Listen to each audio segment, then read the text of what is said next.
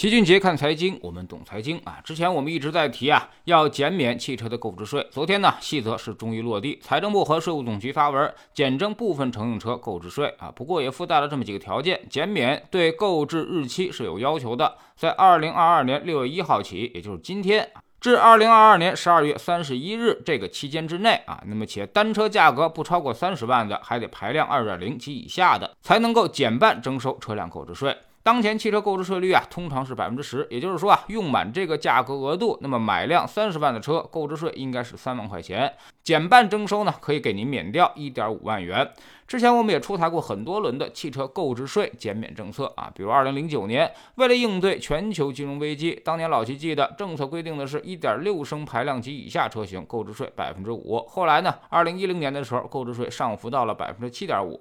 当年啊，确实来了一波井喷销量啊，那么连续两年汽车销量都过了千万辆，同比呢增长了百分之五十。到了二零一五年，我们刺激经济又用到了这一招，还是一点六升排量以下购置税百分之五。二零一七年上浮到百分之七点五，不过二零一五年的刺激程度就有限了，乘用车销量在两千万辆左右。只保持了百分之七到十的增速，那么这次政策力度显然更大一些啊，把二点零排量都已经包含进去了，大大扩充了车型，而且更给力的是啊，有些经销商也要搞大力促销，比如某商家就提出剩下的购置税我来给你补，最多呢也能够补一万多块钱，也就是说消费者完全就不用掏购置税的钱了。当然这也是变相促销的一种方式。有人说啊，这是对新能源车企的巨大利空啊，因为他们之前最大的优势就是享受购置税的免征啊，政策时效也是到今年十二月三十一日截止，所以也就是说，在未来的半年之内，新能源车企都会遭遇到燃油车的挑战。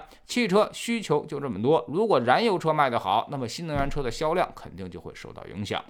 但其实，在老齐看来，结果恐怕还不一定啊。首先，现在国际油价还在高位，国内九二的油价已经到了九块钱。那么，燃油车的用车成本，现在大家也都要考虑考虑了。百公里十升就是九十块钱，一个月一千公里不多多吧？那么加油就得九百多块钱。再加上各种保养、维护、保险、停车等费用，还不算维修和违章，一辆车一个月的平均成本大概是三千块钱，应该是有的。其次呢，打车现在十公里也就是三十到五十，那么一千公里算下来也就是三千到五千，跟你养车的费用基本持平了。如果一辆三十万的车按照十五年折旧，每年光费用就是两万块钱，一个月呢你还要再掏一千五百块钱。所以这么比较下来，打车似乎要划算得多。第三就是互联网技术已经彻底改变了我们的出行方式。以前呢是只有出租车，确实很难打得到。而现在越来越多的打车软件，还有各种各样的补贴，再加上共享单车、四通八达的轨道交通啊，很多时候呢，甚至反而要比开车更加方便一些。第四呢，就是新能源车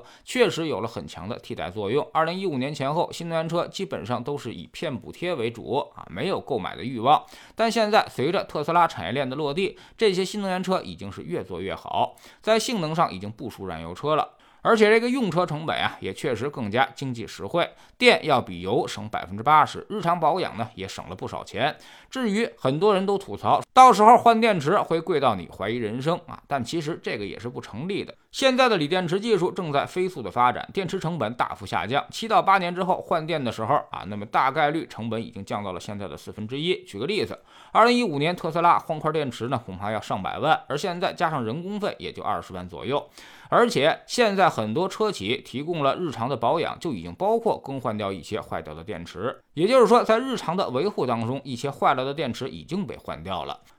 这会大大增长电池的寿命。第五，从前两次汽车消费刺激来看，边际效用已经是递减，主要就是因为汽车保有量已经是越来越高了，所以再想复制二零零九年那种大幅增长的情况，已经十分困难。所以这次啊，购置税减半，对于燃油车的销量能否起到推动作用，这点呢，我还是存在疑问的，可能并没有我们想象的那么乐观。愿意买三十万燃油车的啊，基本上都是工薪家庭啊。那么用车成本这一块一定会精打细算，在用车成本极高且替代品越来越丰富的情况之下，买车的必要性已经大幅降低。再加上疫情之下，让大家的财产受到严重的损失，对于汽车消费这块应该也是心有余悸，所以可能并没有想象中的那么乐观。反过来说呢，对于新能源车的消费可能也并没有那么悲观。在知识星球庆节的粉丝群里面，昨天呢我们给大家看了宏观经济数据，二季度经济应该是谷底了，三季度、四季度啊我们会迎来。经济上的快速反弹，那么股市很可能会提前迎来拐点。